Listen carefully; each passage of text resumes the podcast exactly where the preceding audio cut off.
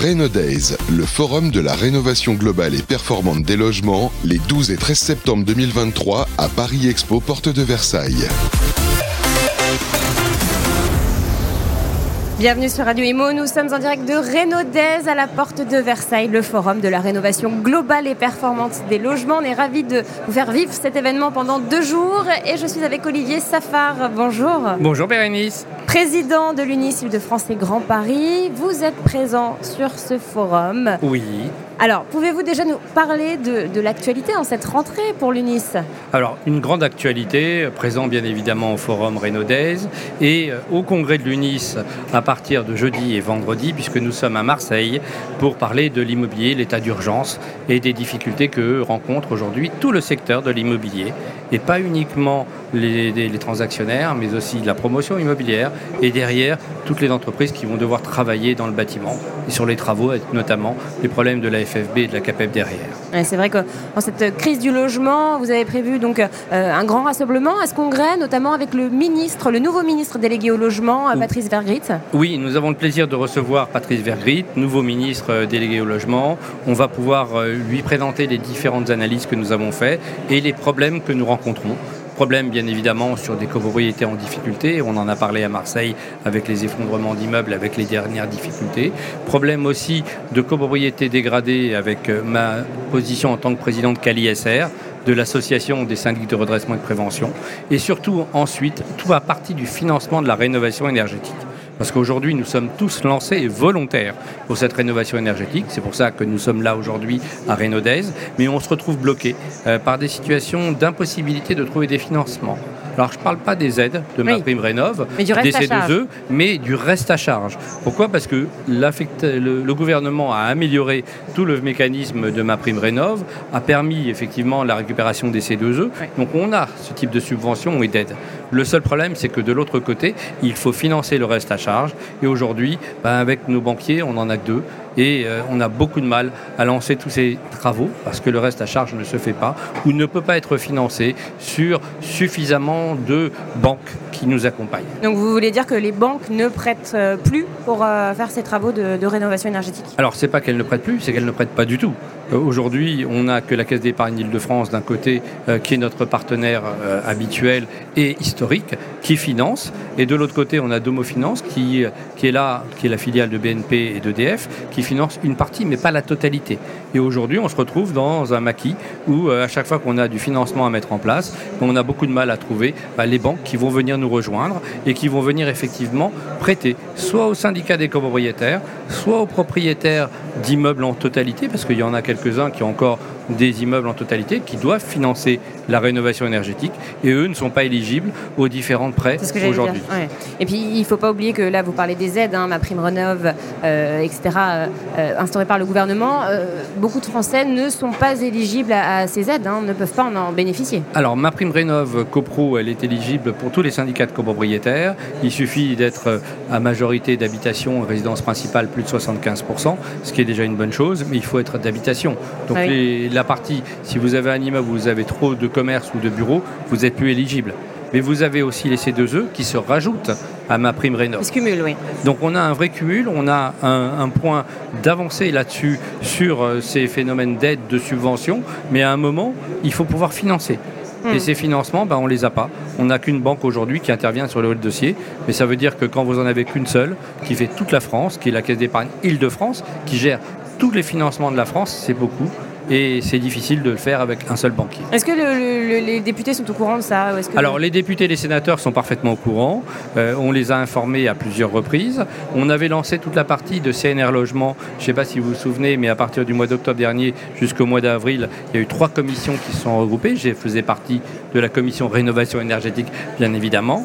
On a donné euh, des euh, feuilles de route au ministère en leur disant voilà, on a travaillé pendant six mois, on vous a écrit de nombreuses propositions. Et sur ces propositions, ben, on s'est rendu compte que première réunion de présentation annulée, directement. Une deuxième où effectivement c'est Mme Borne qui a repris la main pour présenter des solutions qui étaient les plus légères de tout ce que l'on avait proposé, c'est-à-dire pratiquement rien. Donc il n'y avait aucune de vos propositions qui a été retenue par le gouvernement? Voilà, aucune grande proposition sur ces difficultés. On ne demande pas qu'ils mettent de l'argent partout. On demande simplement que l'on facilite, un, le, mécanisme de mise en place pour cette rénovation énergétique, deux, les financements, et trois, les explications. Alors je sais que France Rénov a été créé, on est là pour essayer d'expliquer, de donner les informations, mais on est sur du temps long. Et c'est ce principe en matière immobilière, ça ne se fait pas en un an ou deux ans, c'est à chaque fois ce que l'on dit, c'est minimum cinq ans pour faire avancer ce type de projet. Et on demande, depuis effectivement, depuis plus d'un an maintenant, une loi de programmation sur cinq ans pour faire avancer cette rénovation énergétique, pour l'organiser et pour stabiliser tous les systèmes d'aide, de subvention et de financement. Stabiliser la, politique du logement également. et aujourd'hui, on a une politique du logement qui semble absente. Hum. Je ne vous cache pas que euh, autant on a des relations avec nos ministres du logement ou de la transition énergétique, je viens de voir Madame Agnès Pannier-Runacher qui comprend parfaitement nos difficultés, mais j'ai l'impression que au-dessus, ben, on n'a pas la réponse ou on n'a pas le suivi que l'on demande. Pourquoi? Parce que nous sommes dans une vraie crise du logement et une crise qui n'est pas que conjoncturelle, comme le pense visiblement notre Premier ministre et notre Président. Nous sommes dans une double crise. Une crise conjoncturelle parce que d'un seul coup on est à l'arrêt, mais aussi une crise structurelle si on ne prend pas les décisions nécessaires sur cinq ans pour refaire redémarrer l'activité immobilière. Vous qui, parlez au nom du syndicat professionnel, hein, au nom de l'UNIS, euh, comment sont euh, vos adhérents? Dans quel état d'esprit sont vos adhérents en ce moment, en cette, cette, crise justement ah bah, Ils sont tous très inquiets. Euh, on a beaucoup de promoteurs, constructeurs, réalisateurs qui ont des difficultés parce que bien évidemment ils n'arrivent pas à financer d'abord leur projet, obtenir les permis de construire. Je ne cache pas qu'en matière de promotion et de neuf, on est à moins 40% sur les ventes, mm. mais on est à moins 58% sur les permis de construire. Donc ça vous donne à peu près une idée. Derrière, pas de financement si ce n'est des taux d'intérêt qui s'envolent, avec des demandes de garantie beaucoup plus importantes. Donc un arrêt clair de toute la filière. S'il n'y a pas de vente, il n'y a pas de location, et on se retrouve avec toute une partie de blocage qui est due à la rénovation énergétique qui est nécessaire.